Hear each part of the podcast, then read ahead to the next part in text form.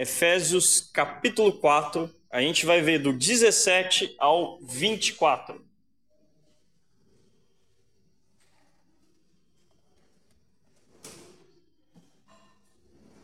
Efésios 4, do 17 ao 24. Hoje eu vou falar com respeito à nova natureza, a nova natureza de todo crente.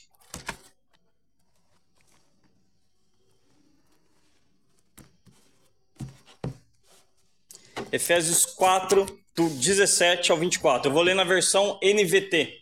E durante a pregação, alguns versículos adiante, eu vou mudar para a revista atualizada, porque a tradução é bem melhor. Então vamos lá.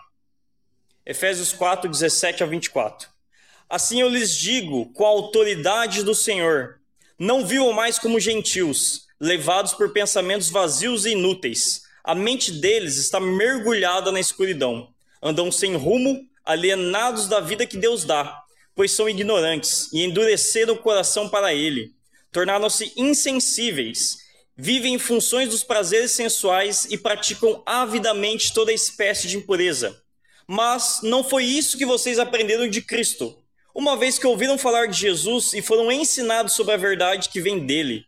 Livre-se de sua antiga natureza e de seu velho modo de viver, corrompido pelos desejos impuros e pelo engano Deixem que o Espírito renove seus pensamentos e atitudes e revistam-se de sua nova natureza, criada para ser verdadeiramente justa e santa como Deus. Paulo aqui novamente ele faz uso da autoridade para falar a respeito aos seus ouvintes gentios. E como ele faz? Eu sou o apóstolo de Cristo, escolhido por ele para ser o apóstolo dos gentios, então me escutem. Não ele não fala dessa forma. Ele diz, ele diz, eu lhes digo com a autoridade do Senhor. Eu lhes digo com a autoridade do Senhor. Não digo isso com a minha própria autoridade. Não são homens que governam a igreja. A palavra governa a igreja. Paulo evoca a autoridade que vem de Cristo para alertar seus ouvintes gentios recém-convertidos. E o que ele diz? Não para não viverem mais como gentios. Aí vocês devem achar meio estranho, porque tá aqui, não vivam como gentios, pois Paulo escreve para gentios. A igreja em Éfeso era composta de gentios gregos, era um misto de gente, de vários povos que não pertenciam ao povo de Israel, não pertenciam ao povo judeu. E aí Paulo fala isso. Isso está escrito em Efésios 2, do 11 ao 12. Então ele fala para os gentios e diz para os gentios: não sejam gentios. Meio estranho. Então, como Paulo pede para eles deixarem de ser o que eles são? Como assim deixem de ser gentios, se eles são gentios? A questão aqui é que o termo gentil designado não significa estrangeiro ou não judeu. Não é isso que Paulo está dizendo e sim que aqueles que não fazem parte da aliança de Deus. Gentil aqui então o termo é aqueles que não fazem parte da aliança de Deus. Deixem de viver como vivem os que não fazem parte do povo de Deus. Deixam de viver como vivem os que não fazem parte do povo de Deus. Era de fato deixar o que eles são. Deixar de ser o que eles são mas não culturalmente e nacionalmente. Não tem como um grego, sei lá, um filisteu deixar de ser um filisteu. Ele sempre vai ser. Um brasileiro vai ser brasileiro, onde quer que ele vá no lugar do mundo. Mas ele diz: deixe de ser o que eles são, mas não culturalmente e nacionalmente, e sim espiritualmente. Não viu como gentios que vivem afastados do Deus vivo, como estrangeiros, como estranhos para com Deus. Paulo fala para os gentios: não vivam como estrangeiros de Deus, estranhos de Deus, afastados de Deus. E como vivem os gentios? O que diz o texto bíblico na continuação do versículo 17, esqueci de colocar aqui. Eu lhes digo então a autoridade do Senhor. Então, como que vivem os gentios no versículo 17? Levados por pensamentos vazios e inúteis. Aqueles que não pertencem a Deus se perdem em pensamentos que não passam de fumaça, de vazios, sem significados, pensamentos vãos que não consideram a eternidade. É assim que o gentil pensa. Para eles, eles não pensam na eternidade. Vocês, antes de conhecer a Cristo, algum de vocês pensava: Nossa, como que vai ser minha vida, lá no, minha vida lá no céu? Nossa, como que vai ser quando eu morrer e ir para a glória? Como vai ser isso? Vocês pensavam isso? Não, vocês não estavam nem aí. Eu não estava nem aí. Vocês acham que eu ligava para se eu ia para o céu, para o inferno? Não. Ela vivia como gentil. O povo grego se orgulhava de sua filosofia, de seu academicismo, de sua intelectualidade. A cultura grega era exaltada, ela exaltava o quê? O intelecto, o raciocínio. Era é tido como o pensamento mais elevado da época, no século I. O berço da sabedoria e do conhecimento antigo, a cultura grega. Mas o pensamento mais elevado não passava de inutilidade, vão, inútil, sem proveito algum. Por quê? Porque não apontava para a verdade. Por isso que Paulo fala isso. Os pensamentos deles são inúteis porque não apontam para a verdade. Não apontavam para a eternidade. Toda a sabedoria e conhecimento humano não era nada mais que poeira ao vento. E como sabemos de fato que são esses pensamentos tão vazios e inúteis? O legal da Bíblia é que ela é autoexplicativa. Então, se tu quer conhecer a Bíblia, tu quer saber ler ela, tu vai lendo em sequência. Então, o que são os pensamentos vazios e inúteis? Está aqui a resposta, já está no versículo 18, ele já dá a resposta. A mente deles está mergulhada na escuridão, andam sem rumos, alienados da vida que Deus dá, pois são ignorantes e endureceram o coração para ele. Os pensamentos deles então estão mergulhados na escuridão, todo o conhecimento e sabedoria humana estão nas trevas, não elucidam e não fazem alusão à luz. Seus pensamentos levam as pessoas a andarem sem rumo. É só lembrar da vida de vocês antes de Cristo. Como que vocês caminhavam? Sem rumo, perdido nos seus pecados, perdido nos seus delitos, perdido na vida como vocês viviam. Era sem rumo, uma vida que não fazia sentido, perdido nas drogas, no sexo, seja o que for visto que era de vocês mas andava sem rumo, sem propósito, alienados da vida que Deus dá, pois eles desconhecem o evangelho. É isso que significa alienados da vida que Deus dá. Da vida que Deus dá por meio do evangelho. Quando você não é cristão, você sabe do evangelho? Você conhece o evangelho? Você conhece a vida no evangelho? Não. Tu é a par disso. Suas vidas não demonstram relacionamento com Deus. Seus pensamentos são inúteis pois vivem longe dele, vivem como ele se não, como ele, Deus não existisse. É assim que a gente, qual era a nossa vida antes de Cristo? A gente vive como se Deus não existisse. É assim que as pessoas do mundo vivem. Não temem a Deus, não adoram a Deus e vivem como se ele não existisse. Vivem a vida de seus pecados. Por quê? Porque é natural deles. Suas vidas não demonstram relacionamento com Deus verdadeiro. Estão presos em seus pensamentos e nada pode mudá-los a não ser o poder do Evangelho o povo grego era totalmente promíscuo e depravado. Tem um livro chamado A Vida dos Doze Césares, de seu Otônio. Ele retrata a vida da sociedade grega no primeiro século, que é o momento que a igreja é formada, no período da igreja. E a sociedade era corrupta, imoral, cheia de luxúria e violência. Era comum os homens terem amantes, se relacionarem entre si, relacionamento homossexual. A prostituição era algo comum e a poligamia era legalizada. O homem poderia ter várias mulheres se ele quisesse. Isso era normal na cultura grega. Era normal e incentivado e bem visto na sociedade. A sociedade então vivia uma decadência moral sem precedentes. E Paulo retrata muito bem no versículo 19 como é que a sociedade grega da época, onde os gentios recém-convertidos de Éfeso moravam.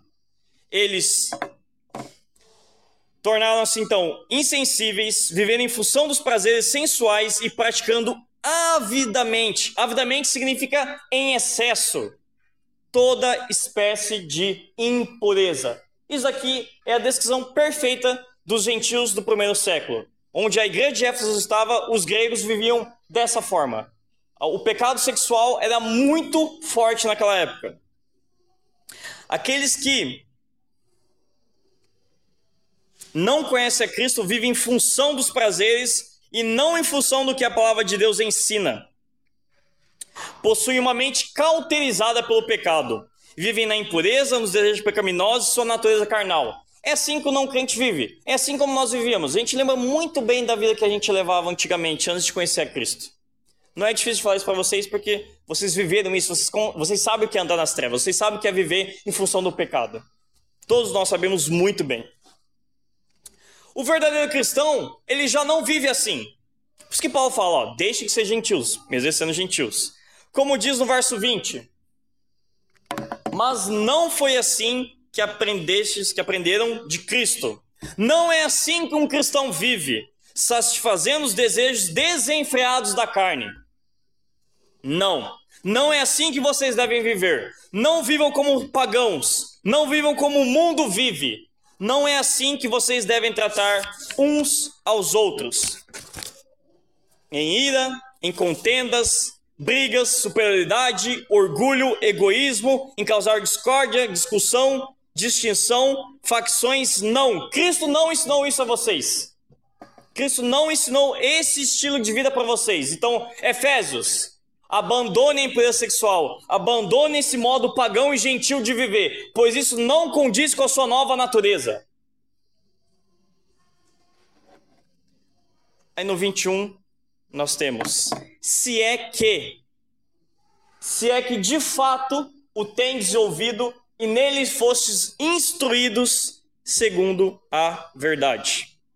Paulo aqui faz um alerta que ele faz em várias outras cartas. Vocês vão perceber sempre que ele fala isso. Provai e ver se vocês estão na fé, examinai vossos corações. Faz um alerta aos seus leitores. Será que de fato vocês são da verdade? Será que de fato nós pertencemos a Cristo? Nós pertencemos à verdade? E é um pouquinho que eu quero falar isso nessa noite. Não vai ser tanto o foco, mas eu trouxe uma certa importância para esse versículo, porque é muito importante na vida da igreja. Então, como funciona? Se a sua vida demonstra mentira, como um pagão alheio de Deus e sua vontade, algo está errado. Há uma incoerência na fé em que você vive. Como você diz que pertence a Cristo e trata assim o seu próximo? Fala mal, se impõe sobre as pessoas, vive em brigas, não cuida da, da esposa, não respeita o marido. Esse texto fala: olha, olha para a sua vida e vê se de fato você pertence a Cristo. A conversão é o que? Mudança de direção. Se eu estou andando para cá, rumo ao pecado e ao inferno, quando eu conheço a Cristo, o que eu faço? Eu mudo de direção e começo a andar em direção a Cristo. Isso que é conversão. Conversão é mudança de direção. Se você andava como as pessoas do mundo, hoje você vive na contramão do mundo. E para verificar se você está na fé, basta ver como você tem andado. Como tem sido a sua vida durante a semana mesmo ou no todo. Qual é o teu proceder? Verifique se vocês são salvos de verdade. Se houve alguma transformação na vida de vocês, ou se vocês vivem como gentios, que desconhecem a Deus e que não têm vida com Ele. Olha para a vida de vocês e fala: será que eu vivo como verdadeiro cristão? Será que eu tenho a vida com Deus? Há muitos religiosos, há muitos falsos cristãos que acham que são salvos e maduros. Tem muito disso dentro da igreja. Eu lembro que o missionário tinha muito medo de ser um falso profeta, de ser um falso cristão, porque eu lembro quando ele contava a vida dos homens piedosos, eu olhava para eles e falava assim: Meu pai, eu não sou nada, sou apenas um pecador miserável. Eu olhava para a vida daqueles caras e falava assim: Meu, como é que eles viveram dessa forma? Como é que o apóstolo Paulo viveu daquela forma? E eu olhava para mim e falava assim: Nossa, não sou cristão coisa nenhuma. E ficava assim, cara, que desespero. Então, muitas pessoas vivem na religiosidade. Não houve transformação de vida. Estão dentro das igrejas por costume e tradição. Por achar que estão dentro, estão fazendo a vontade de Deus. Mas não é esse o ensino das Escrituras. Penso por estar servindo a Ele, mas na verdade são servos de si mesmos e dos outros. É um grande perigo dentro da igreja. A gente acabar servindo o quê? Aos outros e a si mesmos. Ah, eu faço ministério, vou ser missionário em tal lugar, porque assim eu vou estar fazendo a vontade de Deus. Mas você não está fazendo a vontade de Deus, você está fazendo a sua vontade própria. Se escondem numa capa de religiosidade e fingimento, mas nunca andaram com Deus. Nós devemos tomar cuidado. Nós devemos tomar cuidado. Devemos analisar nossa vida. Como diz 1 Coríntios 13, 5: Examinai-vos a vós mesmos se realmente estáis na fé. Provai-vos a vós mesmos.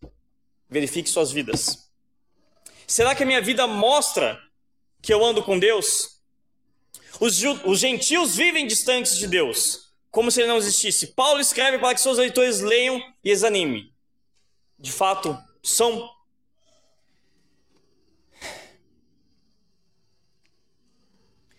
Veja como é o seu relacionamento com Deus. Se ele não existe, muito provavelmente você não é um cristão, você é um falso cristão. Pode um filho não se relacionar com o pai? Jesus disse: Pelos seus frutos os conhecereis. Suas obras evidenciam sua fé. Elas não te salvam. As suas obras não te salvam, mas evidenciam a sua fé. E obras aqui, gente, não é pregar. É muito fácil fazer isso que isso aqui eu estou fazendo. Não é servir ou ajudar na igreja, ou converter pessoas para Cristo. Ah, preguei para a pessoa, ela conheceu a Cristo, eu converti ela. Não, isso não é. Diz com respeito ao caráter, a mudança e novidade de vida, que a gente vai ver mais para frente. Com aquilo que tu é. Querem um exemplo? Os frutos do Espírito. Eles são evidentes em ti? Amor, alegria, paz, paciência, benignidade, bondade, fidelidade, mansidão e domínio próprio? Vocês enxergam isso na vida de vocês? Quando eu olho para cá, quando eu olho domínio próprio, eu já dou aquela decaída. Porque é o. Ah! Quem é irado, nossa! Eu, no, aquela presença uma vez que eu perdi o domínio, um cara na rua foi uma vergonha. Nossa, eu fiquei não sei se eu conto. Não, o cara falou não. ah, o cara, o cara só quase atropelou aquela na rua e aí eu. Foi, aí eu fui missionário, aí fui um exame de cristão. Nossa, foi, foi triste, foi triste. Um dia, eu, perguntem para mim depois, eu conto para vocês, mas foi. O domínio próprio foi lá pro ralo. Então, aquele lá, o caráter de Cristo não foi visto em mim. Naquele momento, foi, foi feia coisa. Então, o caráter de Cristo é visto em ti Ser cristão tem a ver com o caráter, com a conduta de vida que mostra a gente é cidadão do reino ou não. E não é algo fácil. Não é algo fácil. Não falando que é algo fácil. É difícil. Jean, tenho dúvida da minha salvação. O que eu faço? Lembre da sua vida antes de Cristo. Eu fiz isso. No seminário eu tive uma crise que eu pensava assim, não, meu, eu não sou. Eu e um colega meu de seminário, assim, a gente entrou em crise quando a gente estava estudando a palavra e a gente olhou assim para e falou assim, cara, não sou crente, não sou cristão, de jeito nenhum, não tem como eu ser. E a gente entrou assim num negócio assim, cara, aquele desespero, desespero, último ano de seminário, naquela loucura, eu falei, meu pai do céu. Aí, eu lembrei das escrituras, lembrei do ensino de apóstolo Paulo e eu falei assim, ó, lembre-se, olhe para sua antiga vida antes de Cristo. Como que vocês eram antes de conhecer Jesus? Como que vocês andavam? Se antes, quando você não era cristão, tu não buscava Deus, isso é certo. Mas hoje em dia, ter um relacionamento com Deus é um autoindicador que tu tá na fé, que você pertence a Ele. Porque quando você é gentil, alienado de Deus, longe de Deus, da vida que Deus dá, você não busca Ele. Agora, quando você teve um encontro com o Senhor Jesus Cristo, o que você começa a fazer? Você começa a orar, começa a buscar, começa a buscar a presença dEle. Se você faz isso, é um autoindicador de que você pertence a Ele. Não estou falando que é certeza, porque até mesmo os fariseus buscavam. Buscar aqui eu falo em secreto, não na igreja, não publicamente, demonstrando o que é. Você deve ser vivo para com Deus. Agora, se não há conflitos entre a carne de vocês e o Espírito Santo, hum, se não há busca por Deus, não há arrependimento, não há um coração contrito, e você não se volta para Deus, tem algo muito errado com a vida de vocês, com o cristianismo que vocês vivem. E eu falo isso para vocês, mas estou falando para mim também, tá? Isso é para mim. Pois se não há luta entre a carne e o espírito, provavelmente você nunca conheceu a Cristo, é apenas religioso.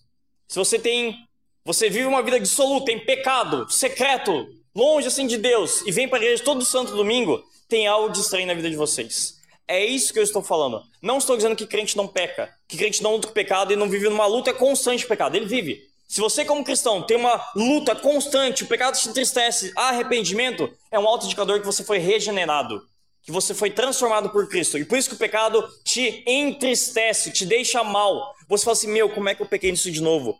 Como é que eu gritei o cara na rua? Como é que eu fui bravo com o cara? Como é que eu fui lá e mijei nele? Como que eu fiz isso? É legal essa expressão mijar, porque em São Paulo não tem. Eu tô usando aqui porque a Carol sempre fala isso aí. Então, ó, sai mijando em todo mundo. Nossa. Corta essa parte, amor. Corta essa parte. Foi péssimo, péssimo, péssimo, péssimo.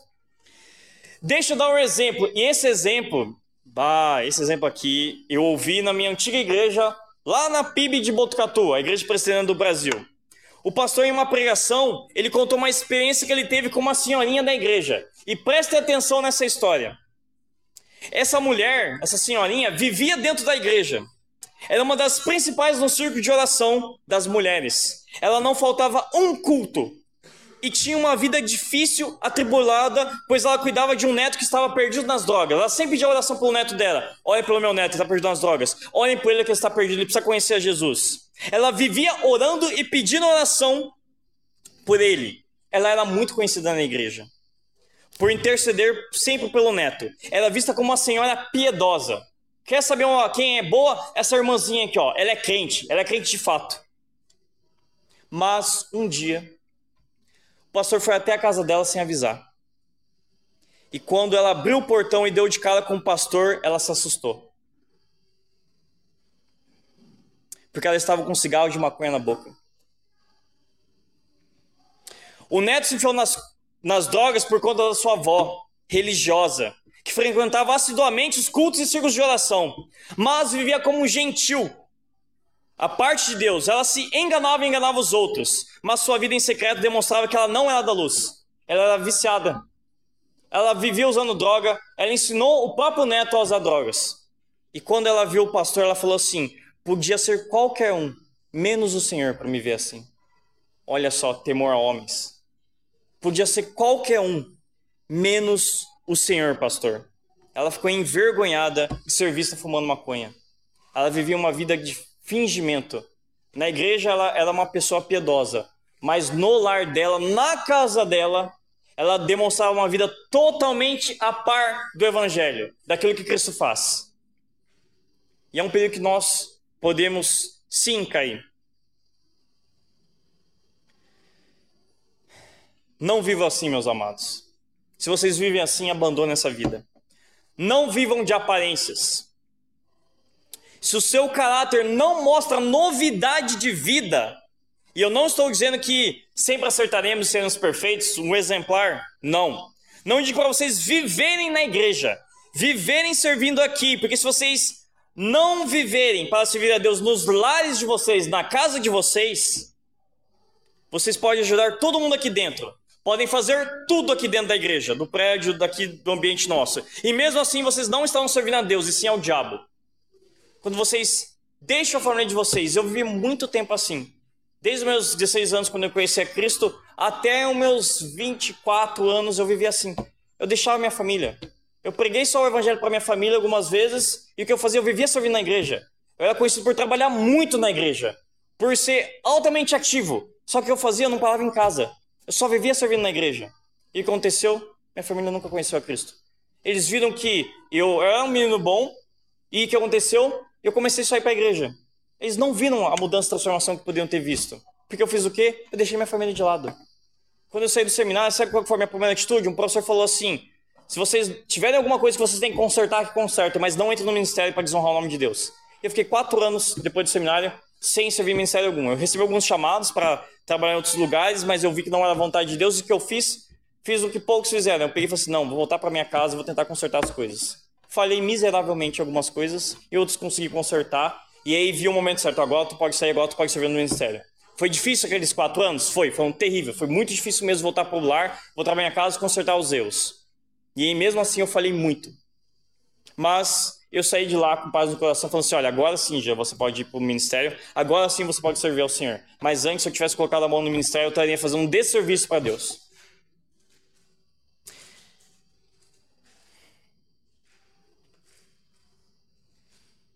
Vocês honram a Deus cuidando da família de vocês. Veja as cartas do apóstolo Paulo. O enfoque que ele dá sempre às famílias. Para o cuidado do lar.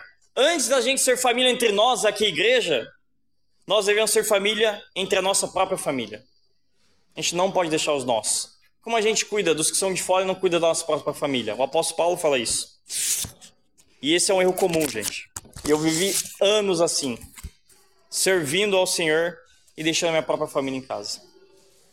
Por isso um dia eu falei, Carol, se um dia eu fizer isso com você, se um dia eu desprezar você, não tratar você como marido, tu pode chegar aqui no meio da igreja e gritar, falso, mentiroso.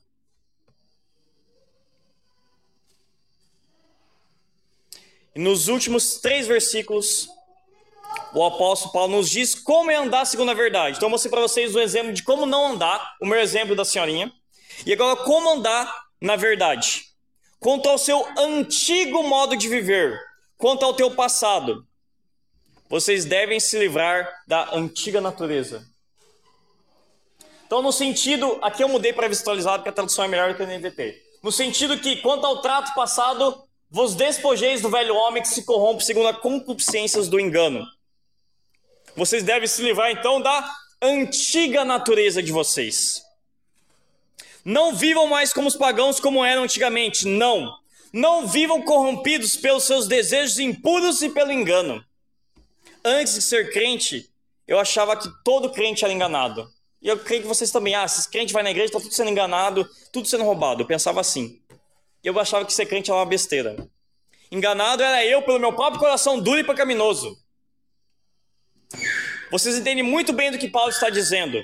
Pois nós vivemos a velha natureza e depois recebemos a nova, graças a Cristo Jesus. A gente entendeu muito bem o que ele fala aqui. Então, os primeiros dos três pontos é: despojeis do velho homem. O que, que significa despojar? O que, que significa velho homem? O que, que significa isso? O velho homem se refere a Adão. Essa é a nossa antiga natureza, arraigada no pecado. A herança pecaminosa que foi transferida para nós, de Adão por toda a humanidade. Todos nós somos pecadores a partir do nascimento, conforme o ensino de Romanos. Nós temos essa natureza e Paulo nos instrui a deixar essa antiga natureza pecaminosa, nossa, nosso velho homem, nossa antiga natureza. E por isso ele usa o termo despojar. O que, que é despojar? O que isso significa? Paulo quer dizer aos Efésios que é impossível, escuta bem o que eu vou falar agora, é impossível jogar fora essa natureza. Como assim, Jean? Opa, agora fiquei assustado. Como assim impossível jogar essa natureza? Nós não viramos outro homem na conversão. Nasce uma nova criatura em meio ao velho homem. Há em nós a antiga e a nova natureza coexistindo depois da regeneração, depois que a gente conhece a Cristo. Que é Gálatas 5. Gálatas diz isso, Gálatas 5. A antiga natureza é inclinada a todo mal. Nós devemos então nos desfazer. A gente não tira de nós o velho homem. Ele está aqui dentro e vai ficar até o final da nossa vida. A gente vai ser tem uma natureza caída e pecaminosa, sim. A gente vai se desfazer, é, é, tirar a roupa do velho homem. O termo despojar é o termo de tirar a roupa mesmo, tirar as vestes velhas. Um exemplo para ficar fácil para vocês. Quando a gente trabalha e fica totalmente sujo, o que, que vocês fazem? A gente tira a roupa suja, nós nos despimos da roupa velha, empoeirada, nos lavamos e nos tocamos. Usamos o que? Roupas limpas. É essa a ilustração que Paulo fala. Tá vendo a, a velha natureza? Vocês não tiram ela. Vocês não, quer dizer, vocês não conseguem tirar ela do corpo de vocês. Vocês não conseguem tirar o velho homem dentro de vocês. Vocês vão coexistir com ele até o final da vida de vocês. Então o que vocês vão fazer? Vocês vão despojar, vocês vão tirar a roupa suja do pecado. E isso é deixarmos de sermos pagãos e vivermos como povo de Deus, com vestes limpas, como modo de viver limpo e purificado. E onde vem o poder para vencer o velho homem? Como que eu venço o velho homem? Do Evangelho, através do poder do Evangelho. Do poder de Cristo de nos transformar em nova criatura, em filhos, e não mais inimigos de Deus. Não somos mais filhos da ira, então não devemos andar como tais. É resistir ao velho homem. O velho homem não tem redenção. Não tem como transformar ele. A velha natureza ela não morre no ato único que você é salvo. Você não fica, você não conhece a Cristo e já é glorificado. Não, você conhece a Cristo e você é santificado. Nós não matamos o velho homem, nós mortificamos, ou seja, a gente causa a morte nele, mas a gente não dá a morte definitiva. Trazer a morte a ela. É o embate entre a carne e o espírito. Por isso Paulo usa essa linguagem, que ela não sai de nós, nós a purificamos. Por isso que nós aguardamos a volta de Cristo. Quem nos livrará do corpo dessa morte? É essa expressão que, o, que Paulo usa. Quem nos livrará do corpo dessa morte?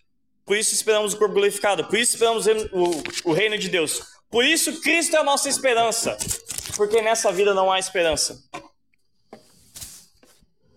O evangelho muda nosso andar, muda a nossa vida. É esse o poder que o evangelho dá. O que se despir do homem, -se. isso do homem, isso trata-se diariamente. É uma atitude diária, não é um ato único.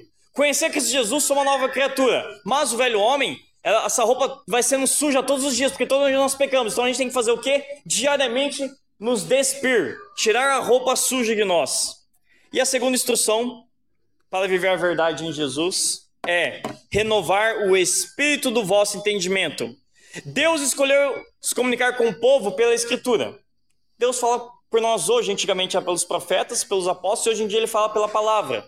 Esse texto de Hebreus fala. Então ele deseja que você leia e entenda a vontade revelada. Aqueles que são dotados pelo Espírito Santo com o dom da palavra, no caso os apóstolos, profetas, evangelistas, pastores e mestres, eles expõem aquilo que a palavra diz. E ela renova o quê? O espírito do nosso entendimento. A palavra faz o quê? Ela transforma e renova a nossa mente. Esse é o papel das escrituras. Ela mostra a verdade e como devemos viver. Ah, como que eu devo viver como cristão? Tá aqui, ó. O momento da minha caminhada que eu fui mais fiel a Deus, mais próximo dele, foi quando eu tive um melhor entendimento das Escrituras, quando eu de fato conheci. Eu nunca vim de uma igreja tradicional, eu vim de uma igreja totalmente fora do, dos parâmetros da Escritura. Fiquei um bom tempo, fiquei meus belos oito anos numa igreja que não tratava a Bíblia com a devida autoridade e nem a importância. Como eu contei a vocês, um dia o pastor falou assim: olha, tu tem que, tem que ser relevante com a palavra, tu não precisa levar em consideração tudo que ela fala. Isso aí para mim foi um choque. A Bíblia não serve apenas para conhecimento, mas ela serve para transformar a vida de vocês, para transformar as nossas vidas. Porque a Bíblia deve vir para a mente e descer no coração. Ela não pode ficar só aqui, ó. Eu posso ser um teólogo renomado, doutor em teologia, mas posso não conhecer a Deus. Não é só estudar teologia, não é só estudar por si só. Estudar a Bíblia me deve fazer ser um marido melhor para Carol, a minha esposa, e deve me fazer olhar para ela e cuidar melhor dela. É isso que a Bíblia serve. E o inverso é o mesmo. Estudamos e conhecemos a palavra para sermos mais parecidos com Cristo. Esse é o objetivo. Não é para ser um cabeção, um teólogo super conhecedor da palavra, não. É para ter a mentalidade de Cristo. E o último e terceiro ponto é: E vos revistais do novo homem, criado segundo Deus em justiça e retidão, procedentes da verdade. Antes de nos revestir do novo homem, nós devemos despojar, tirar a roupa velha do velho homem, renovar nossa mente por meio da palavra e depois disso que a gente se reveste do novo homem. Somente depois disso. E quem é o novo homem? O velho homem a gente aprendeu que é Adão, a velha natureza, o homem pecaminoso, o homem depois da queda. E o novo homem é, é quem? O novo homem é Cristo Jesus em nós. Quando Cristo entra nas nossas vidas e Cristo vive em mim agora. Não sou eu mais quem vive, mas Cristo vive em mim.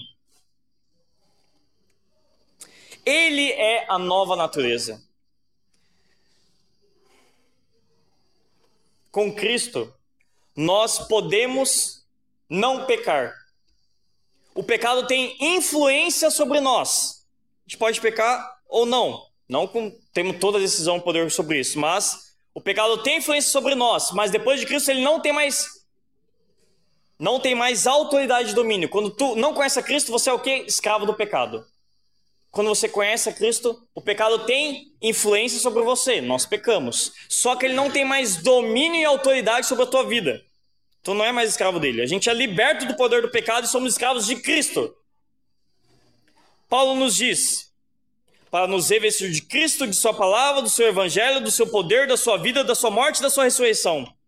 As pessoas têm uma ideia muito errada do que é o evangelho. A gente acha que é sobre salvação e mais nada. O evangelho é o quê? Jesus morreu na cruz para pagar meus pecados, a salvação é de graça e ok. A gente acha que é só isso. Mas não. O evangelho é viver a redenção, é viver em santidade, a justificação, a perseverança, a fidelidade, a fé. Tudo isso é o poder do evangelho de nós. A santificação e a glorificação. É o pacote completo. Cristo, ele é o evangelho. Ele é as boas novas para o perdido. Ele que é a única salvação para o perdido. É a restauração completa do homem à comunhão de Deus. Portanto, devemos viver as boas novas, nos revestindo diariamente com a nova natureza dada por Cristo. Isso daqui, se despojar do velho homem, se renovar do novo homem, não é um ato único, como eu falei para vocês. É algo que você vive diariamente. Porque a luta é diária, é até o final da nossa vida. A gente deve viver então nas boas obras preparadas por Deus. A nova natureza em Cristo Jesus é criada segundo Deus. Ela não vem de vós e não de nossas escolhas. Eu não escolho ser nova criatura. Eu não consigo por mim mesmo fazer. Ela é criada em justiça por meio de Cristo.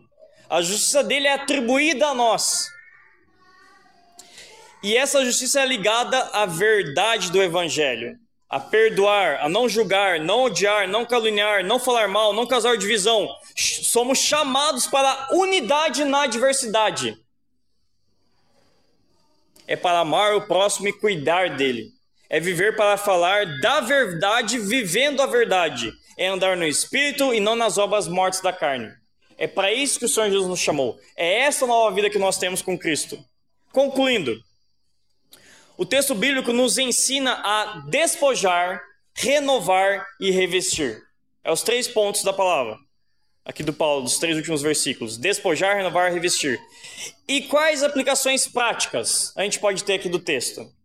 Vou dar um outro exemplo meu, um outro mau exemplo meu. É difícil achar exemplo bom, então vou falar os maus. Como eu sempre fui ativo na igreja, eu gostava de servir trabalhando, eu gostava de pegar no pesado. Eu tinha o dom de serviço.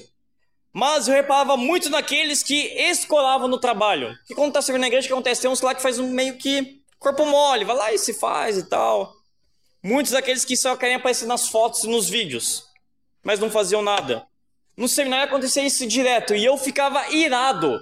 Falava, o que? Eu tô me matando de trabalhar? E o cara trabalhou meia hora e já saiu já e foi dormir? Foi ficar de boa? Meu pai céu ficava bravo. Ela conhecida no seminário por ser bravo, estourado, imagina. E pastor, você não pode ser estourado de bravo, isso é nos requisitos. Eu era. Eu vou contar um negócio, mas não vou contar mais. Ela vai falar, hum, hum, hum, hum, então beleza, não vou falar não. Já nem falei, mas eu olhei para ela já. Porque eu me matava de trabalhar os outros faziam corpo mole. Eu falo assim, como assim? Tô me matando de trabalhar e o outro tá lá, vagabundiano, sem vergonha. E aí eu julgava as pessoas. Eu fazia muito disso. Um cara bom em julgar sou eu, é só olhar para mim. A ira que eu tinha agia como que autojustiça. Opa, se eu tô me matando de trabalhar, ele também tem. Olha só, isso é ira, irmãos. A gente pensa que ira é só ficar bravo e estourar, não é não. A ira se configura na autojustiça. Se eu faço, ele faz. Isso é um pecado que eu lutei, nossa, anos, anos, anos, anos, ainda luto. Era algo que queimava dentro do meu peito. Dificilmente eu explodia, geralmente eu não me explodia, mas aquilo queimava dentro de mim e falava assim: Meu pai do céu. Eu me colocava num patamar que eu achava que podia julgar os outros, já que eu faço aí também. E você? O que você pode despojar da sua vida hoje? Um, agora, um pecado que tem acompanhado a sua vida cristã. O que você pode tirar da sua vida que não corresponde à verdade do Evangelho? Um pecado que você tem lutado, um vício, um mau hábito. Quase que eu li mau hálito. Isso daí é mais difícil de lá? Não, não é. O pecado é mais difícil. Ó, mais, mau hálito. Ó, vou usar essa piadinha uma vez. De novo. Que não com a sua natureza. Faça isso hoje e procure na graça de Cristo o poder de renovar-se e revestir do novo homem criado em Cristo Jesus. Amém?